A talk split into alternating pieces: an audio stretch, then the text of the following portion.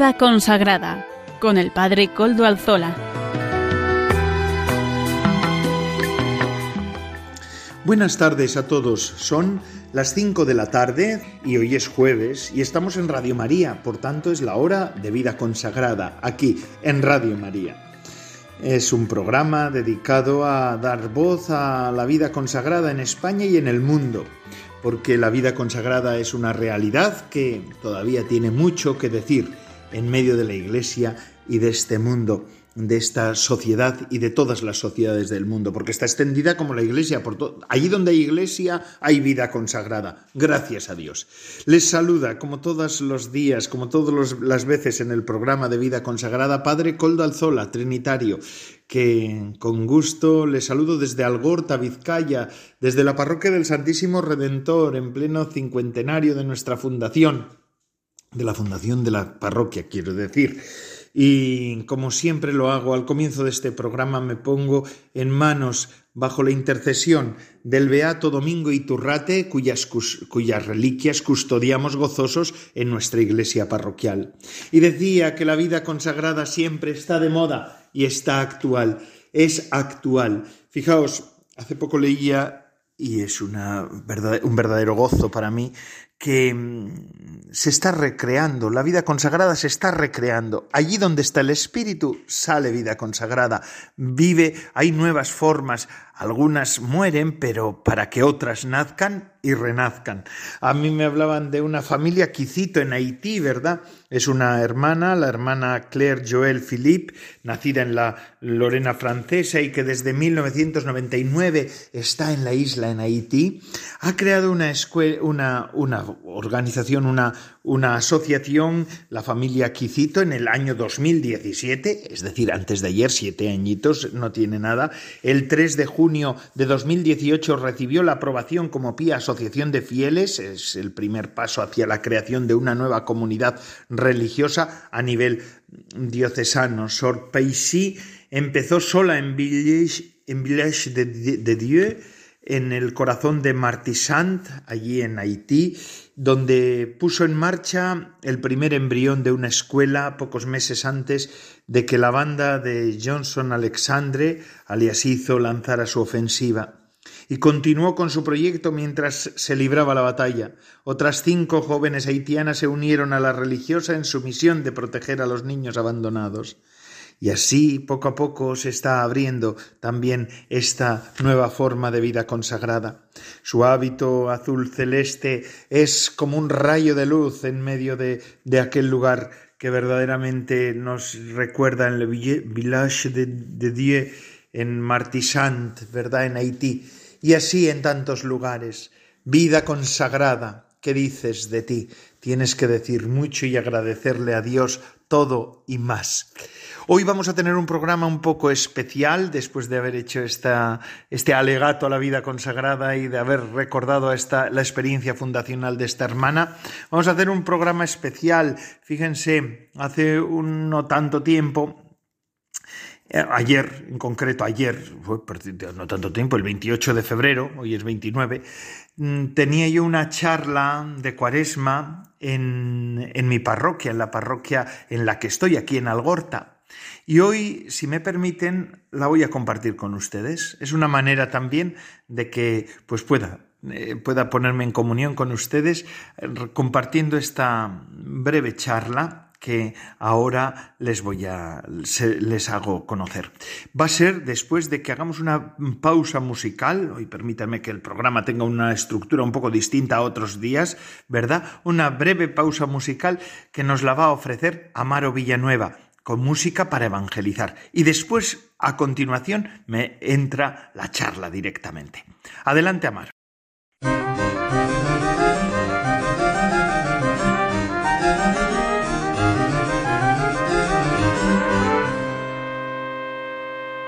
Buenas tardes, Padre Coldo, y buenas tardes a todos los oyentes de Radio María. Bienvenidos a la sección de Música para Evangelizar.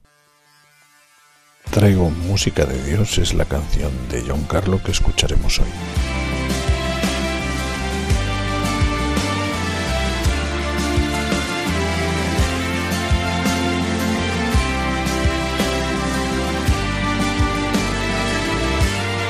Traigo conmigo un millón de versos para hacer canciones que te enamoren, para que se alegren los corazones, para que te canten hasta las flores. Traigo conmigo que me diste en aquel día en que me llamaste, lo que a David tú le regalaste, pa' que te cante, pa' que te dance. Y es que con ella se van mis penas, mis tristezas y mis problemas, mi enfermedad, todo lo malo. Cuando yo canto se va. Traigo música de Dios que me dio para cantar, para que el enfermo pueda sanar, para que el sordo pueda escuchar. Traigo música de Dios, mi voz no se cansará. Todo preso libre será si se atreve a cantar. Y es que esta música no es mía, me la diste en aquel día cuando a tu encuentro fui, cuando te dije que sí.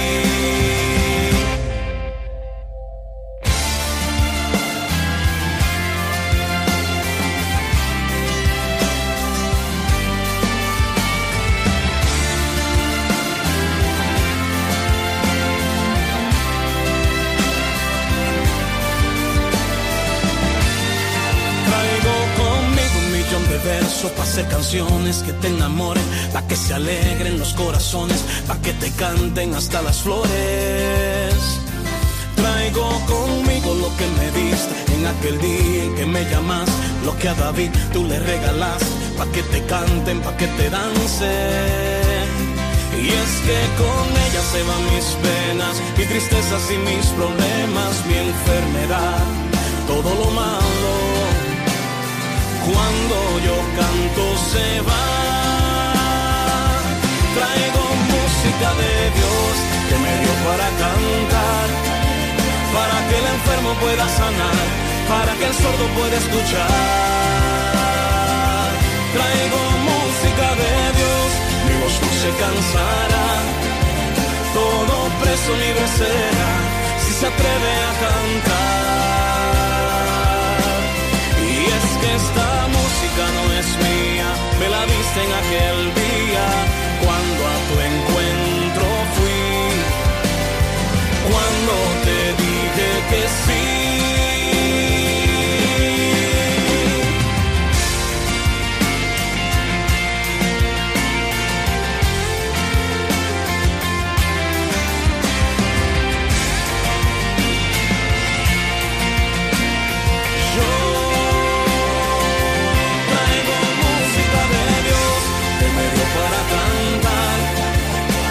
Que el enfermo pueda sanar, para que el sordo pueda escuchar.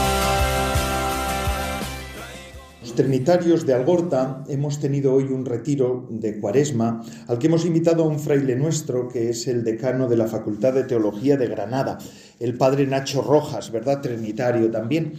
Y él nos centraba el tema de la cuaresma como el tema de con Jonás, con el libro de Jonás, ¿verdad? Un libro corto, breve, de alguna manera misterioso para nosotros porque no queda clara la intención del escritor o bueno, o, puede haber como diferentes interpretaciones y hasta puede ser mmm, entendido como uh, de alguna manera irónico, ¿verdad? El, el, texto de Jonás. Pero a lo que sí que el texto de Jonás nos invita es a lo que nos invitaba el primer domingo de Cuaresma, que es a entrar en el desierto, que para Jonás es entrar en la ballena, ¿verdad? Adentrarse en lo profundo, en adentrarse en uno mismo para encontrarse consigo y allí poder hacer ese camino de conversión al que estamos llamados todos. Camino de conversión que yo, en mí, para mí, y esto es una confesión casi, casi más personal que otra cosa, me está acompañando un libro. El año pasado me preguntaban, ¿qué libro quieres que te compre? No sé qué. Y eh, vi un título que a mí me llamó mucho la atención, que es Cómo poder ser un pecador, eh, pecador exitoso, creo que es Y yo dije, bueno, pues me, llamó la atención el libro. Después, además, vi que tenía mucho de. Eh, que era, estaba escrito por un ortodoxo y me interesó porque veía, eh, lo había ojeado en la, en la, librería y tenía que bastante de los santos padres y los padres de la iglesia y los padres y madres del desierto también. Entonces yo dije, bueno, pues este parece que tiene como un cierto mordiente, uno se siente pecador y es así. Y entonces eh, es una de las cosas, una, una motivación que durante esta cuaresma me está acompañando a mí es la de descubrirnos pecadores, porque como nos decía también el padre Nacho Rojas hoy por la mañana, el ser pecador, el pecado es la ocasión que tiene Dios para podernos salvar, ¿verdad? Y aquí os traigo un texto no mío, sino de, de Dostoyevsky, de los hermanos Karamazov, que habla de esto, habla de, de cuando el anciano Zosima recuerda una conversación entre su hermano moribundo Markel, aquí tenemos a un Markel también, y su madre, que el otro día cuando hablaba yo con el nombre, sobre el nombre de Markel, me acordaba yo, como ya había preparado la charla, de este personaje de los hermanos Karamazov. Dice, Markel le dice a su madre ya, ya él, estando él moribundo, te diré, madre mía, todos somos culpables ante los demás, por todos y por todo, y yo más que nadie. Al oír esto mi madre sonrió a través de sus lágrimas. ¿Cómo puedes tener tú más culpa que todos los demás, ante los demás? Hay asesinos, bandidos. ¿Qué pecados has cometido tú que sean más graves que los que que de todos tus semejantes. Mi madre querida, mi querida mamá, mi adorada madrecita, solía decir entonces estas cosas dulces e inesperadas. Te aseguro que todos somos culpables ante todos y por todo. No sé explicarme bien, pero veo claramente que es así y esto me atormenta. ¿Cómo se puede vivir sin comprender esta verdad? Cada día se despertaba más enternecido, más feliz, más vibrante de amor. La cercanía de la muerte afina la autocomprensión de Markel ante Dios y ante el mundo. Percibe con lucidez la caída de la humanidad y su propio lugar en el escenario. Markel ve además la profunda interconexión entre todos los seres humanos y las cosas. La línea divisoria entre él y los otros se ha borrado. Así el percibir su profunda quiebra no lo lleva a la aflicción, ni al patetismo, ni al autodesprecio más bien experimenta alegría, compasión y amor. Ahora que ha adquirido esta conciencia no entiende cómo en ciertos momentos pudo perder la calma con la gente.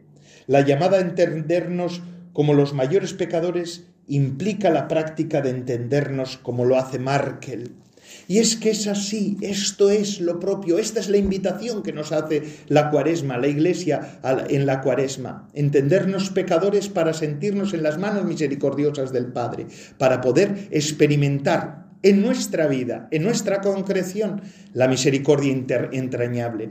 Esa misericordia entrañable que responde a las necesidades más fuertes del ser humano el otro día hablaba yo con un profesor de antropología, un sacerdote que en realidad es el párroco de Fruniz, que cuando lo ves, esto dígase así entre vosotros y que no salga de aquí, ¿verdad?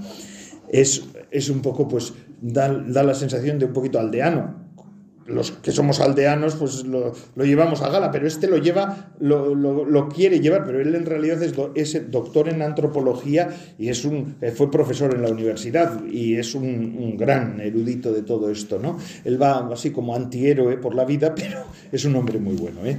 Pero, y él me decía, no sé de quién estaba, de qué autor estaba hablando precisamente, pero decía que el antes y el después, el gran descubrimiento de la humanidad es este cuando el ser humano se da cuenta, experimenta su muerte. No la muerte, sino su muerte. Porque los animales experimentan la muerte, la muerte de su madre, del, otro animalito que tienen o de cualquier otro animal. Pero el ser humano da un paso más cuando se da cuenta de que el que es mortal es él. Es, es mortal. Y esto es lo primero que nos ha llegado de las letras humanas y de la literatura universal. Entre las primeras manifestaciones del espíritu humano que han llegado hasta nosotros se encuentra la epopeya de Gilgamesh. Fue el rey de Uruk en la orilla norte del Éufrates hacia el año 2800 antes de Cristo. cuando las ciudades-estado sumerias conocieron su primer florecimiento. Las colecciones más antiguas de los poemas de Gilgamesh, conservadas en tablillas de arcilla, datan de alrededor del año 2000 a.C. A lo largo de 800 años, sus diversas tradiciones se fueron entrelazando en distintas lenguas y lugares hasta alcanzar una forma épica estandarizada hacia el año 1200 a.C. Surgido Gilgamesh del abrazo de una diosa con un hombre, era un ser mortal, aunque lo suficientemente imbuido de divinidad como para anhelar la vida eterna. Este anhelo frustrado y sin dirección se tradujo en una férrea voluntad y una ambición sin límites. Gilgamesh agotó al pueblo de Uruk, que suplicó a los dioses que crearan un héroe que pudiera hacer frente a la grandeza de su rey. Alguien que sea un rival para la tormenta de su corazón, rogaron, que compitan entre sí para que Uruk descanse. La respuesta a esta plegaria fue Enkidu, un hombre bastante salvaje, con habilidades cuasi sobrenaturales que se ganó la amistad de Gilgamesh. Juntos viajaron hasta los confines de la tierra, a la aventura, siendo una fuente de valor y consuelo el uno para el otro. La muerte de Enkidu, en cambio, provocó una crisis en Gilgamesh. Su reticencia a separarse del cuerpo de su amigo para su sepultura reveló la perturbadora fugacidad de la existencia humana. No entregaré su cuerpo para ser enterrado, dijo Gilgamesh, hasta que un gusano cayó de su fosa nasal, y así se dio cuenta de que ese era también su destino. No podía esperar sentado hasta que llegara. Así que empezó a vagar, huyendo de aquello que le recordara la mortalidad. Tenía miedo de morir. Yo también he de sufrir la muerte. Lo que le pasó a su amigo Enkidu fue más de lo que podía soportar. Así que en un camino remoto vagó por el desierto. Gilgamesh corrió contra el sol, buscó a Utnapishtim, el Noé de Babilonia, ¿verdad? Superviviente del, diluvio que, que está en la literatura babilónica. Se sumergió hasta el fondo del mar para recoger una planta rejuvenecedora, pero una serpiente se escapó con ella. Mientras tanto los dioses gritaban, Gilgamesh, por dónde andas nunca encontrarás la vida que buscas. Al final de la epopeya encontramos a Gilgamesh de vuelta a Uruk, convencido de que la inmortalidad era privilegio exclusivo de los dioses. Ante la muralla que él mismo había levantado en su ciudad, consideraba esa construcción tal como su único derecho a la inmortalidad. El muro ha desaparecido, por supuesto. allí no existe muro, que valga, ¿verdad? Eh, al igual que las obras de Ocimandias en el soneto de Shelley. Solo la palabra, que aparentemente es fugaz, pero maravillosamente idónea para atravesar una distancia de cuatro mil años, permite que Gilgamesh siga viviendo entre nosotros con una presencia cercana, extrañamente inquietante y real. Digo inquietante porque Gilgamesh podría ser nuestro contemporáneo. Es en realidad un megalómano, enamorado de su habilidad, aunque inseguro de su propósito. Atormentado por la muerte, perplejo ante el ansia de su corazón, valiente ante todo y sin embargo agobiado por la tristeza. Sorprende sobremanera la negativa de Gilgamesh a quedarse quieto. Cuando más aguda es su desesperación, más frenético se vuelve el movimiento. Recordamos que intentó recorrer más rápido que el curso del sol, dice este pasaje tan antiguo. Y es que el hombre, hermanos, el hombre, el ser humano, es inmigrante. Ha venido a la existencia terrena, pero en su interior la, la, existencia terrena es caduca, es mortal, es temporal, ¿verdad? Pero en su interior tiene noticias de inmortalidad. Y este es el tema que volviéndonos ya más a nuestra tradición más cercana, aparece en otro cuento también, de cuento en cuento, permitidmelo hacer así, si no os importa. Es un libro apócrifo de la Sagrada Escritura, es la vida de Adán y de Eva. Cuenta que Adán, en la enfermedad que le llevaría a la muerte, mandó a su hijo Set, junto con Eva a la región del paraíso para traer, es un libro apócrifo, ¿eh? pero los apócrifos hablan de muchas cosas muy sabias y son reflexiones profundas, ¿verdad? Eh, para traer el aceite de la misericordia, de modo que le ungiesen con él y sanara. Después de tantas oraciones y llanto de los dos en busca del árbol de la vida, se les apareció, dice ese libro apócrifo, el arcángel Miguel, para decirles que no conseguirían el óleo del árbol de la misericordia y que Adán tendría que morir. Algunos lectores cristianos han, añadido posteriormente a este libro apócrifo una comunicación del arcángel, una palabra de consuelo. El arcángel, en esta segunda redacción que hicieron unos cristianos en el siglo VI después de Cristo, dice, después de, de 5.500 años, vendría el Rey bondadoso Cristo, el Hijo de Dios, y ungiría con el óleo de su misericordia a todos los que creyeran en él. El óleo de la misericordia se dará de eternidad en eternidad a cuantos renaciesen por el agua y el Espíritu Santo.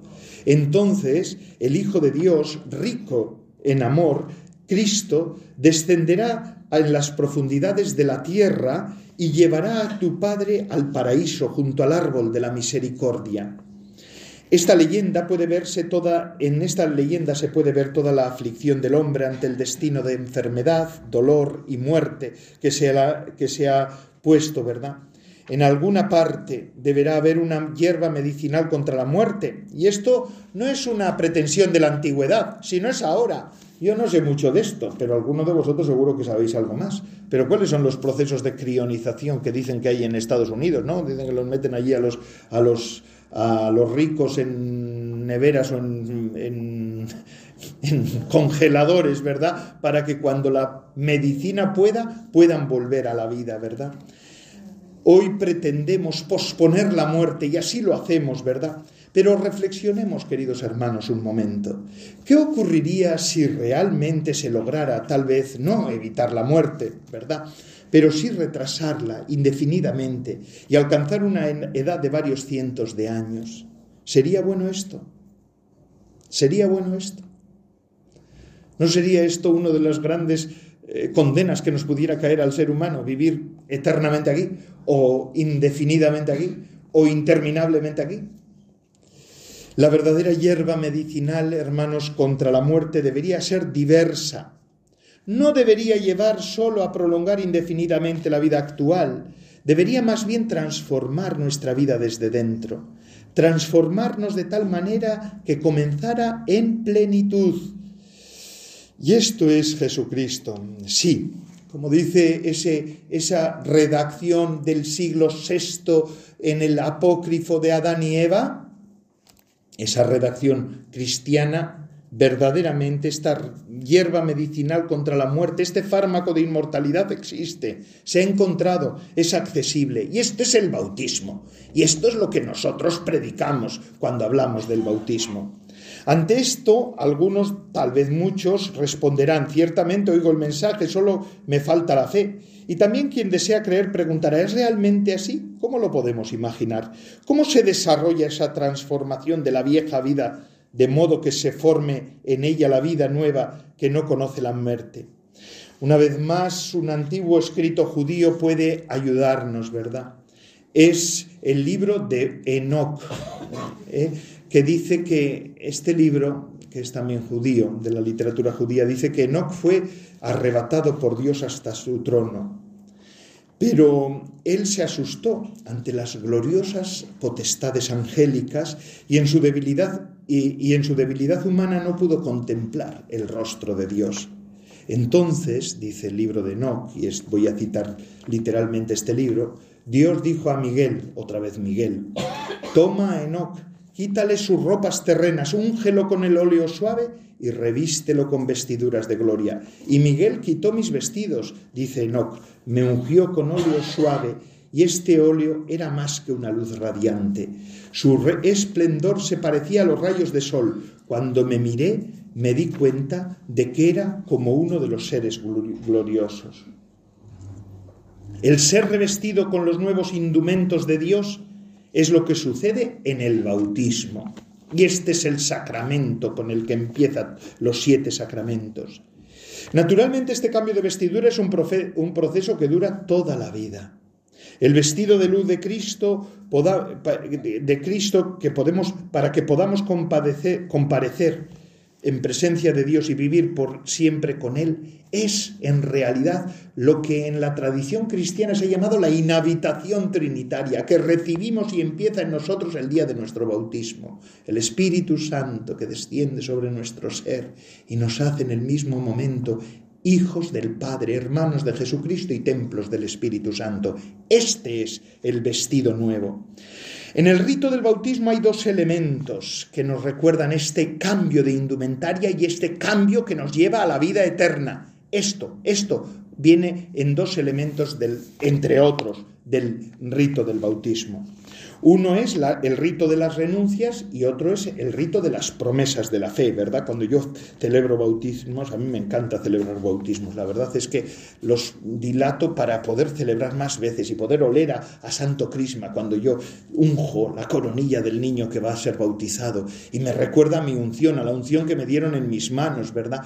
Y, es verdad, y es así, yo lo vivo, yo, a mí me encanta poder bautizar. Bueno, por eso, por eso llamo a todos los niños de, Vizcaya si es necesario para bautizarlos, ¿verdad? Porque me encanta bautizar, porque yo recuerdo esto. Y una de las cosas es las renuncias de la fe, ¿verdad? En, en, las, en, los bautismos antiguos, cuando se bautizaban los adultos, lo que el bautizando, el que iba a recibir el bautismo, se volvía hacia occidente, símbolo eh, al oeste, ¿verdad? Símbolo de la muerte, de las tinieblas, el ocaso del sol, el dominio del pecado y miraba en esa dirección y profesaba una triple negación, un triple no, que hoy también se hace, ¿eh? Y es, entonces era no al demonio, a sus pompas y al pecado. Pompas. ¿Qué son las pompas del demonio? Pompe diaboli, que se decía en latín y que hoy todavía en los bautizos antiguos se decía, ahora ya nos lo han quitado, ¿verdad? Porque han hecho un rito más explicativo, pero viene a ser lo mismo, pompe diaboli, pompas del diablo, ¿qué es eso? En realidad los cristianos entendían lo que significaba esto. Era eh, la suntuosidad del diablo, se indicaba el esplendor del antiguo culto de los dioses, del antiguo teatro, en el que se sentía gusto viendo a personas vivas desgarradas por bestias feroces. Eran esos, esos espectáculos en el que eh, hacían que el ser humano, el hombre, la persona, se encadenaba a la adoración del poder, al mundo de la codicia, a la mentira y a la crueldad. Esta renuncia sigue siendo también hoy parte esencial del bautismo. Nos quitamos esas vestiduras viejas con las que no se puede estar ante Dios, como le pasaba a Enoch. Mejor dicho, aún mejor, ¿verdad? nos despojamos, nos empezamos a despojar con ellas con el bautismo. Una promesa en la cual damos la mano a Jesucristo que es el que nos llama. Como dice el, apóstol San Pablo en Gálatas, en el capítulo quinto de, las, de Gálatas, dejamos atrás las obras de la carne. ¿Y cuáles son esas obras de la carne? La fornicación, impureza, libertinaje, idolatría, hechicería, enemistades, contiendas, celos, rencores, rivalidades, partidismos, sectarismos, envidias, borracheras, orgías y cosas por el estilo. Estas son las vestiduras que dejamos, son vestiduras de muerte y que nos llevan a morir. Y hoy también. ¿O no es así? En un mundo como el que tenemos, todo este sectarismo, todas estas cuestiones nos llevan a, a llevar una vida atada a la fosa, a la fosa de la muerte, donde vamos a ser enterrados. Y en la iglesia antigua, en aquellos ritos de la iglesia primitiva, el bautizando después se volvía hacia el oriente, símbolo de la luz, símbolo del nuevo sol de la historia. Y ahí se profesaba el, al Dios trinitario, ¿no? la fe en el Dios trinitario. Hoy también se hace así y se les pregunta a los padres y padrinos. Y cuando es un adulto el que se bautiza, siempre en nuestras parroquias trinitarias siempre hay algunos adultos que se bautizan en todos los años, ¿verdad? Se les hace las mismas preguntas. La fe, la fe. Y ahí se les llama también a que se pongan las nuevas vestiduras, fruto del Espíritu, que son, como dice también Gálatas en el capítulo quinto, Pablo dice, amor, alegría, paz, comprensión, servicialidad, bondad, lealtad, amabilidad, dominio de sí. En la iglesia antigua, el que, iba, el que había sido bautizado y el que iba a ser bautizado era a continuación desvestido realmente de su ropa, se desnudaba ahí delante de todos. Descendía a la fuente bautismal y se le sumergía tres veces, símbolo de la muerte de Jesucristo, despojo y cambio de vestiduras. El bautizando se entrega a la muerte junto con Cristo y se deja llevar y levantar por él a la vida nueva que lo transforma para la eternidad. Luego, al salir de las aguas bautismales, los neófitos, revestidos de blanco, el vestido de la luz, recibían una vela encendida como signo de la vida nueva en la luz y ellos sabían, sabían que habían obtenido el fármaco de la inmortalidad, que ahora en el momento de recibir la Santa Comunión tomaba plenamente forma. ¿Por qué? Porque en los bautizos de los adultos, los tres sacramentos de la iniciación cristiana, bautismo, confirmación y Eucaristía, se reciben a la vez. Y entonces ahí se cerraba el círculo todo. Y se les daba unas túnicas de lino. ¿Sabéis por qué son de lino las túnicas de los bautizados? Porque el lino es el único, la única prenda si hay alguien que sepa, me, corrige, me puede corregir, ¿eh? pero yo así lo he leído y así lo he recibido, que cuanto más se usa y más se lava, más blanquea. Frente a las otras prendas, ¿no? A las del algodón y otras que van perdiendo su blancura, el lino no, el lino va blanqueándose cada vez más. Del ocre primero que tiene va cada vez más blanco. Y entonces es por eso por lo que se les daba vestiduras blancas, se les daba ese camino que iba a ser un camino gradual, paso a paso, día a día, ¿no? Esto era lo verdad. Y después la Santa Comunión, porque la iniciación cristiana son estos tres sacramentos. Bautismo, con el que empezamos nuestra vida sacramental. Y esto se lo digo muchas veces a los, que me habéis escuchado, los que venís a, mis Eucaristías o, o, algunas charlas que doy, siempre lo digo, siempre lo digo, ¿verdad? El bautismo es con el que empezamos la vida cristiana. La confirmación, la plenitud del Espíritu Santo, los dones del Espíritu Santo y la Eucaristía es, es parte de ese gran sacramento, el más importante, que es la iniciación cristiana. ¿Y cuándo se acaba? ¿Cuándo se acaba? Eh, ¿Cuándo es la última vez que recibimos la Eucaristía? Pues en el viático, ¿verdad? En el viático. Es decir, en realidad la iniciación cristiana nos lleva a las puertas de la eternidad y nos acompaña en todo nuestro camino. Esto es lo propio del bautismo, esto es lo propio de la fe cristiana, llegar hasta las puertas en las que ya todo será definitivo y esa vida que hemos ido recibiendo poco a poco en nuestra vida ya tendrá plenitud. En el curso de los siglos los símbolos se han ido haciendo escasos, más, más lánguidos, ¿verdad?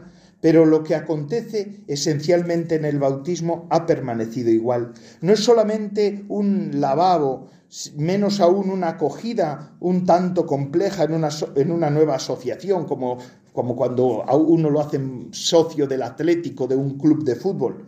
Es, el bautismo es muerte y resurrección, renacimiento de la vida nueva. Por eso podemos decir que la hierba medicinal contra la muerte existe es Cristo el nuevo árbol, ¿eh? de, ese, de ese que brota esa, ese, ese aceite. Pero aquí la pregunta es siempre, ¿pero qué es la vida eterna que recibimos nosotros?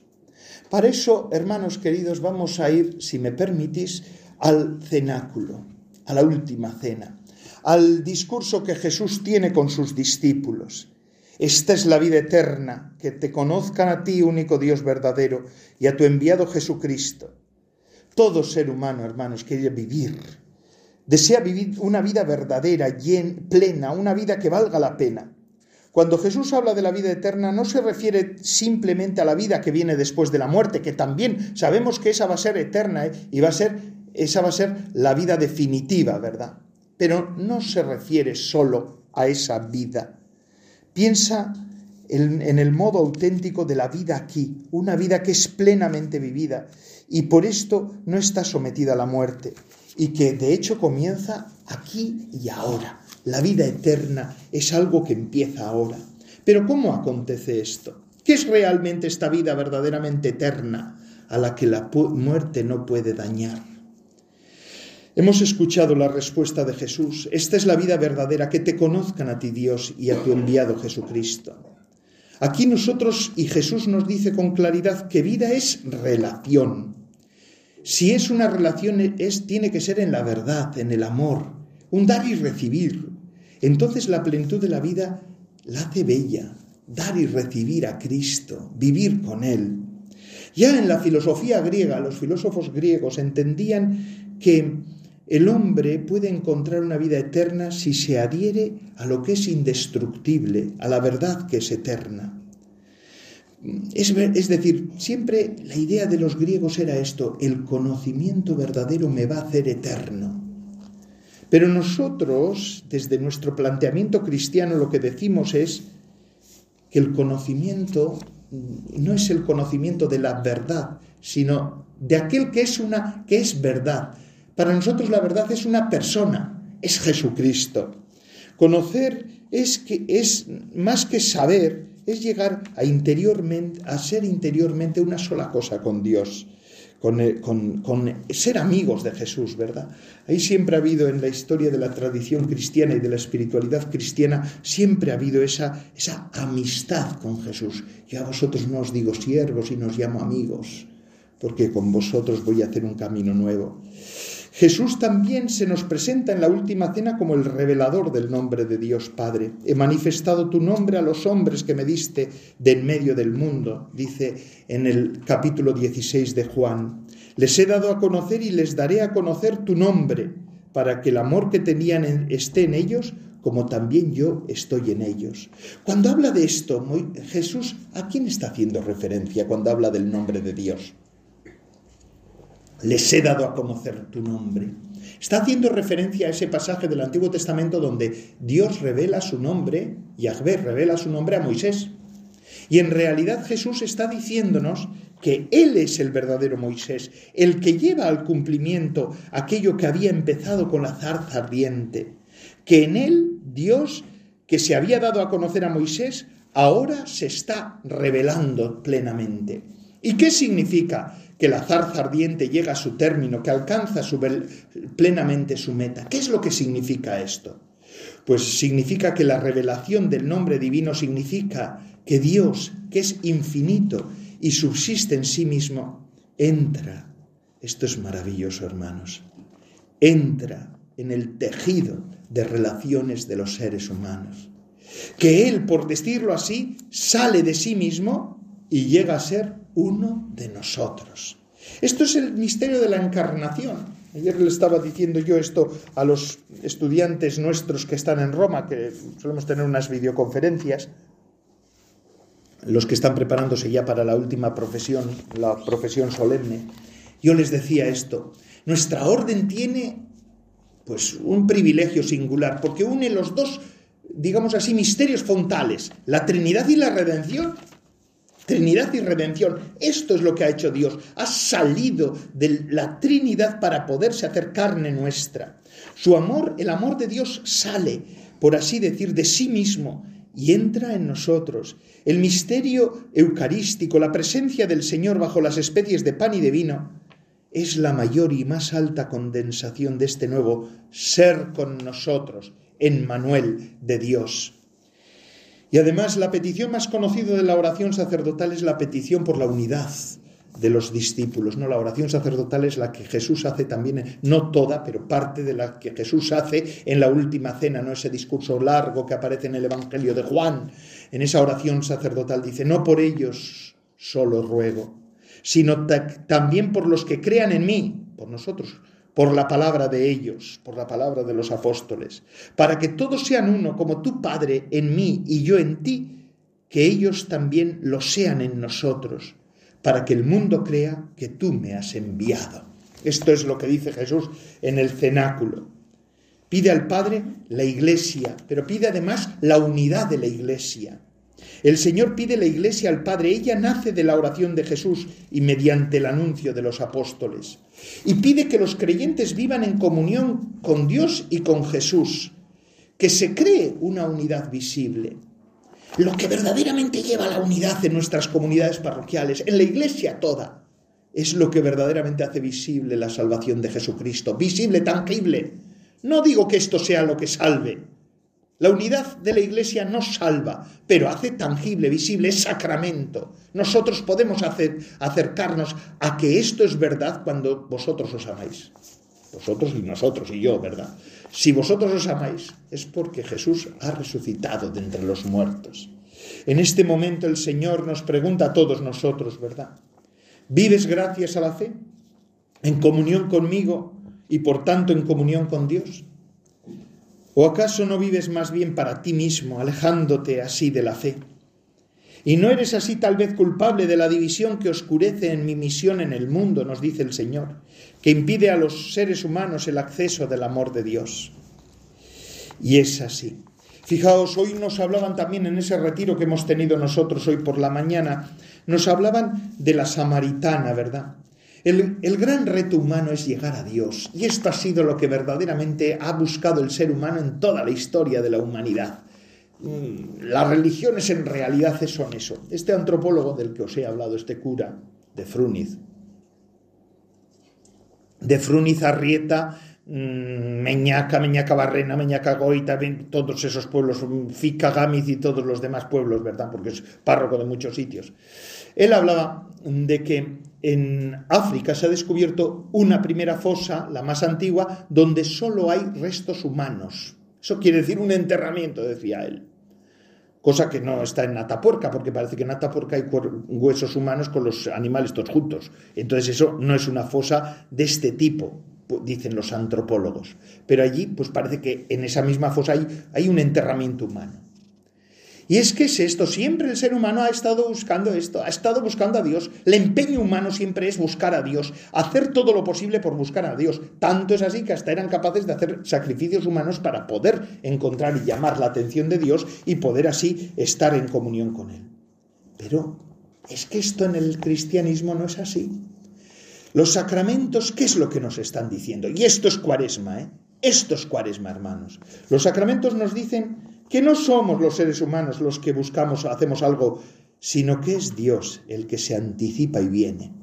Dios nos toca por medio de las realidades materiales, porque verdaderamente Dios ha querido estar con nosotros y nosotros somos cuerpo y alma, y por eso ha tenido que hacerse material. No, ha tenido que hacerse carne humana, pero además ha tenido que hacer sus, que la gracia sea de una manera sensible, tangible, material convirtiéndolos estos, los, los mm, elementos naturales, en instrumentos entre nosotros y, el, y, el, y ello, él mismo.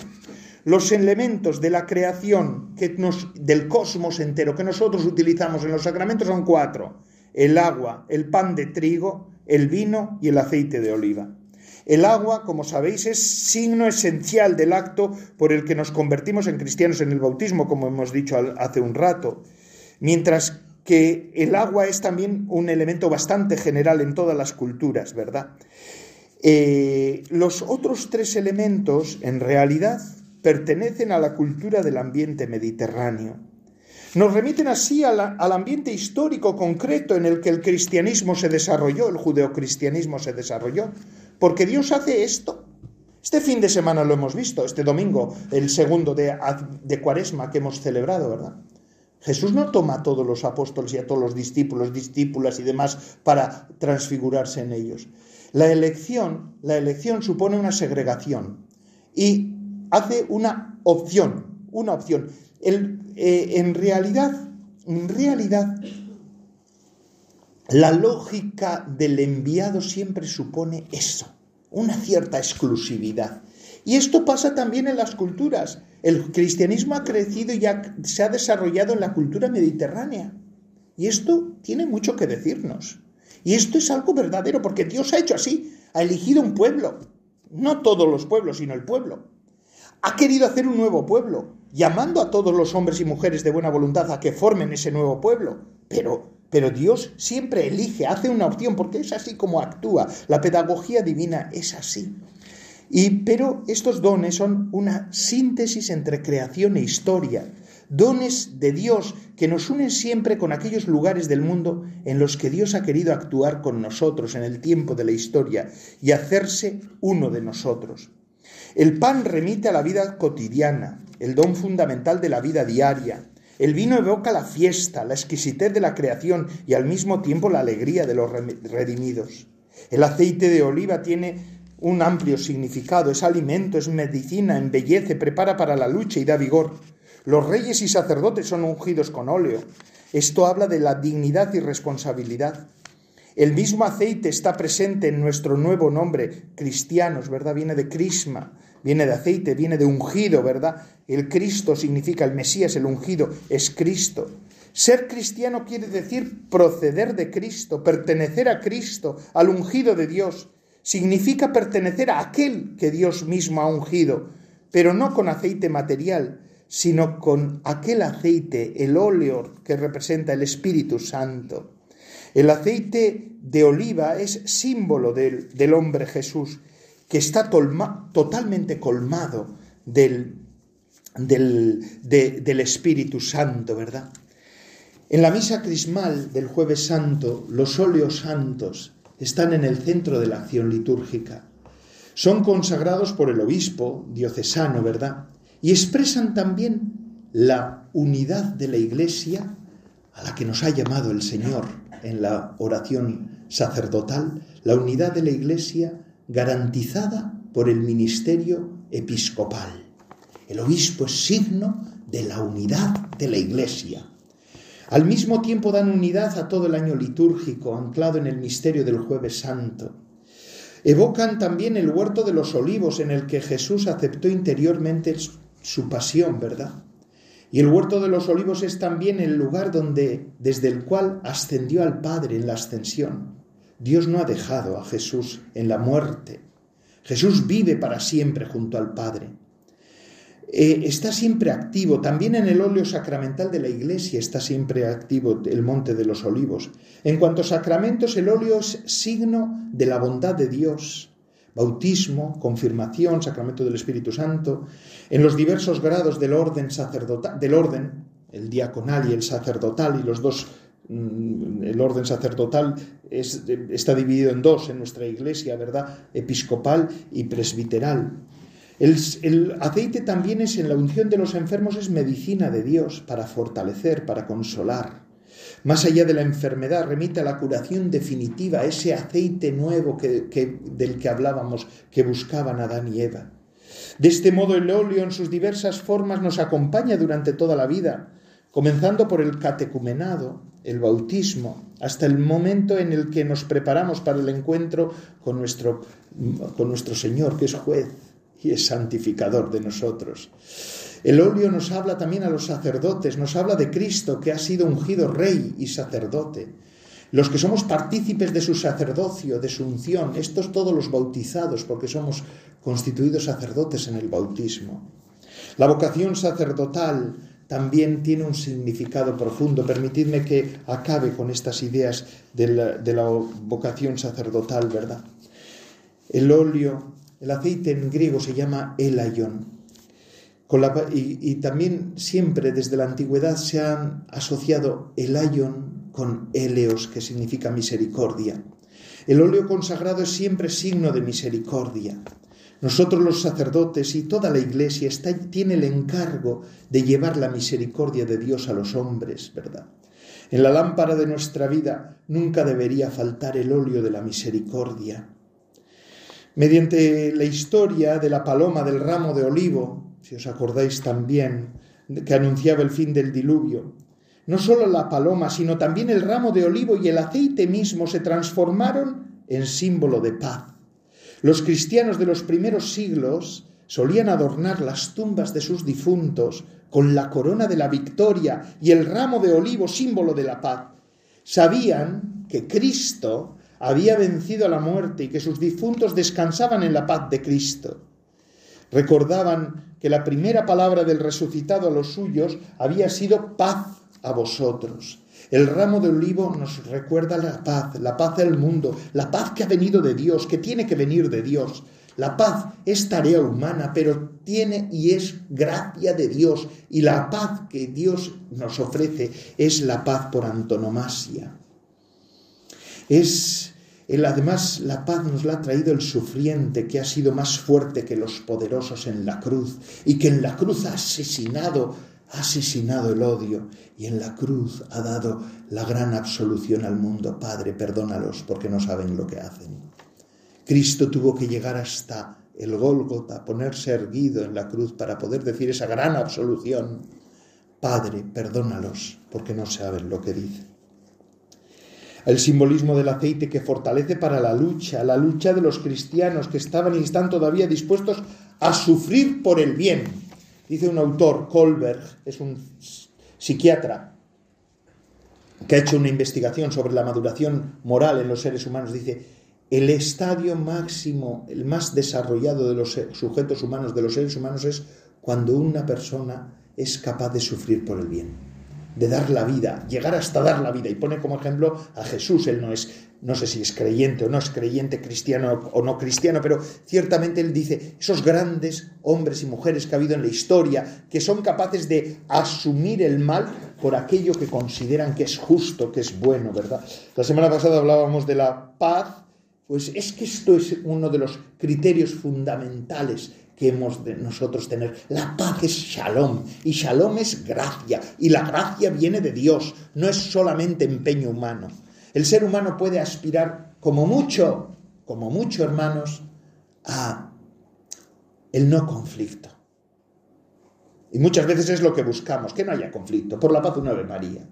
Pero el cristiano es capaz de no doblegarse al emperador que pedía adoración los primeros cristianos y por eso iban a los leones. Pedro dice, cuando lo insultaban, no devolvía el insulto. En su pasión no profería amenazas, al contrario, se ponía manos del, manos del que juzga justamente. Cargado con nuestros pecados, subió al leño para que, muertos al pecado, vivamos para la justicia. Los padres de la Iglesia, con el Salmo 45, es, que es un salmo nupcial de Salomón, dice, nos recuerdan, ¿verdad? Has amado la justicia y odiado la impiedad. Por eso el Señor tu Dios te ha ungido con aceite de júbilo entre todos tus compañeros. ¿Qué es el aceite de júbilo con el que fue ungido el verdadero Rey, que es Jesucristo? Porque el aceite de júbilo de Salomón se quedó seco Después cuando fue por, por el camino de la idolatría y de la perdición, porque se enorgulleció demasiado, dice la Sagrada Escritura. Pero el verdadero Rey de justicia es Cristo, ¿verdad? ¿Cuál es ese rey, este aceite de júbilo? Es el que fue derramado sobre Jesucristo. Y Cristo derrama este júbilo sobre nosotros en su Evangelio. La alegría es fruto del amor. El aceite de júbilo que ha sido derramado sobre Cristo y por él llega a nosotros es el Espíritu Santo, el que nos hace verdaderamente pacificadores y nos hace capaces de luchar también por la paz, por la verdad, por el bienestar. es algo bueno vivir porque somos amados, porque la verdad misma es buena, ¿verdad? En la iglesia antigua el aceite consagrado fue considerado de modo particular como signo de la presencia del Espíritu Santo que se nos comunica por medio del Cristo. Él es el aceite de júbilo. Es distinto a la diversión o la alegría eh, exterior, ¿verdad? El Papa Benedicto XVI nos recordaba que después de los carnavales en su tierra natal, en su Baviera natal, donde parece que las personas vivían unos verdaderos desenfrenos, ¿verdad? Al día siguiente lo que quedaba era lo que queda aquí, en Alcorta también, después de los días de fiesta. Olor a orines y vasos por doquier. En cambio dice, el Papa Benedicto decía, el júbilo es otra cosa. Es algo bueno poder reír, es verdad, y poder la diversión es algo bueno, ¿verdad? Es una, además una cosa aparte de nuestra vida, ¿verdad? Pero el gozo que da Cristo es distinto. Es un gozo que nos proporciona alegría, sí, pero sin duda puede venir unido al sufrimiento y por eso es mucho más estable. Por eso es mucho más estable. Decía Santa Teresita del Niño Jesús, yo lo he recordado en algunas ocasiones, ¿no? Dice, una de las cosas en su, en su sentido así sencillo y simple de Santa Teresita del Niño Jesús le decía al, Señor muchas veces en sus conversaciones, pero en, en, el cielo ¿cómo voy a, vamos a gozar, vamos a vivir felices si no podemos sufrir? Porque ella había aprendido a ofrecer el sufrimiento y a vivir eso desde ahí, desde la alegría, ¿verdad? Nos da la capacidad de compartir el sufrimiento ajeno esa madre que está enferma y que hay que atenderla, pero mi gozo es poder estar con ella, ¿no? Esto lo aprendí también, está aquí, me da vergüenza decirlo, pero lo digo también, de manos de mi padre, ¿verdad? Cuando estaba en los últimos momentos de la enfermedad de mi madre y allí estaba junto a la cama. El gozo era poder permanecer allí, aunque eso pues verdaderamente lo llenaba de mucha incomodidad, pero era lo que más deseaba. Esto es Quien, ama este, el gozo y el amor, el júbilo y el amor, el aceite, la, la misericordia, el ayon, el eos, todo es uno y todo se da en Jesucristo. Quien ama está siempre dispuesto a sufrir por el amado y a causa de su amor. La alegría de los mártires es más grande que los tormentos que les infligían. Nosotros, los trinitarios, somos hemos recibido una tradición de mártires del siglo XX que verdaderamente nos deja a nosotros, a mí por lo menos, no sé si a otros, pero a mí, a la altura del barro, porque aquellos frailes nuestros vivían con alegría profunda. Y esto es lo que verdaderamente Dios nos da.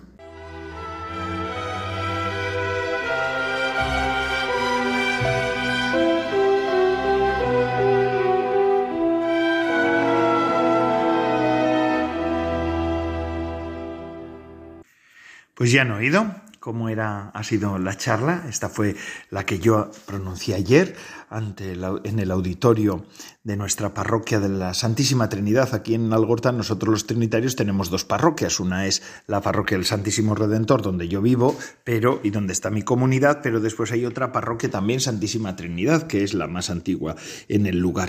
Allí en el auditorio parroquial pudimos hacer, tener esa charla, se reunieron un grupo más o menos numeroso, numeroso, sí, diríamos, numeroso de fieles de aquí de Algorta, y pudimos tener un tiempo de compartir. Estas han sido mis palabras, no sé si les habrán podido ayudar, espero que sí, para eso lo hice y para eso también hoy he querido compartirlo con todos ustedes, mis oyentes habituales. Digo, pues normalmente yo suelo dar paso a otras, a otras intervenciones, pues en esta ocasión yo les hago saber también cómo pienso, cómo vivo este tiempo de Adviento, de Cuaresma, perdón, uy, Dios mío, qué mal estamos, ¿verdad? De Cuaresma y a la vez también pues les hago entender cómo veo también la vida sacramental. Nos ha tocado vivir lo más hermoso.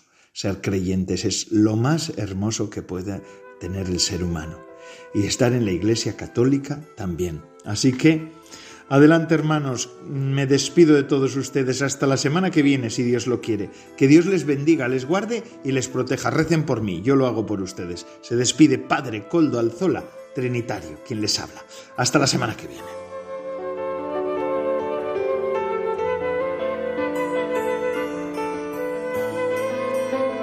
Vida consagrada con el Padre Coldo Alzola.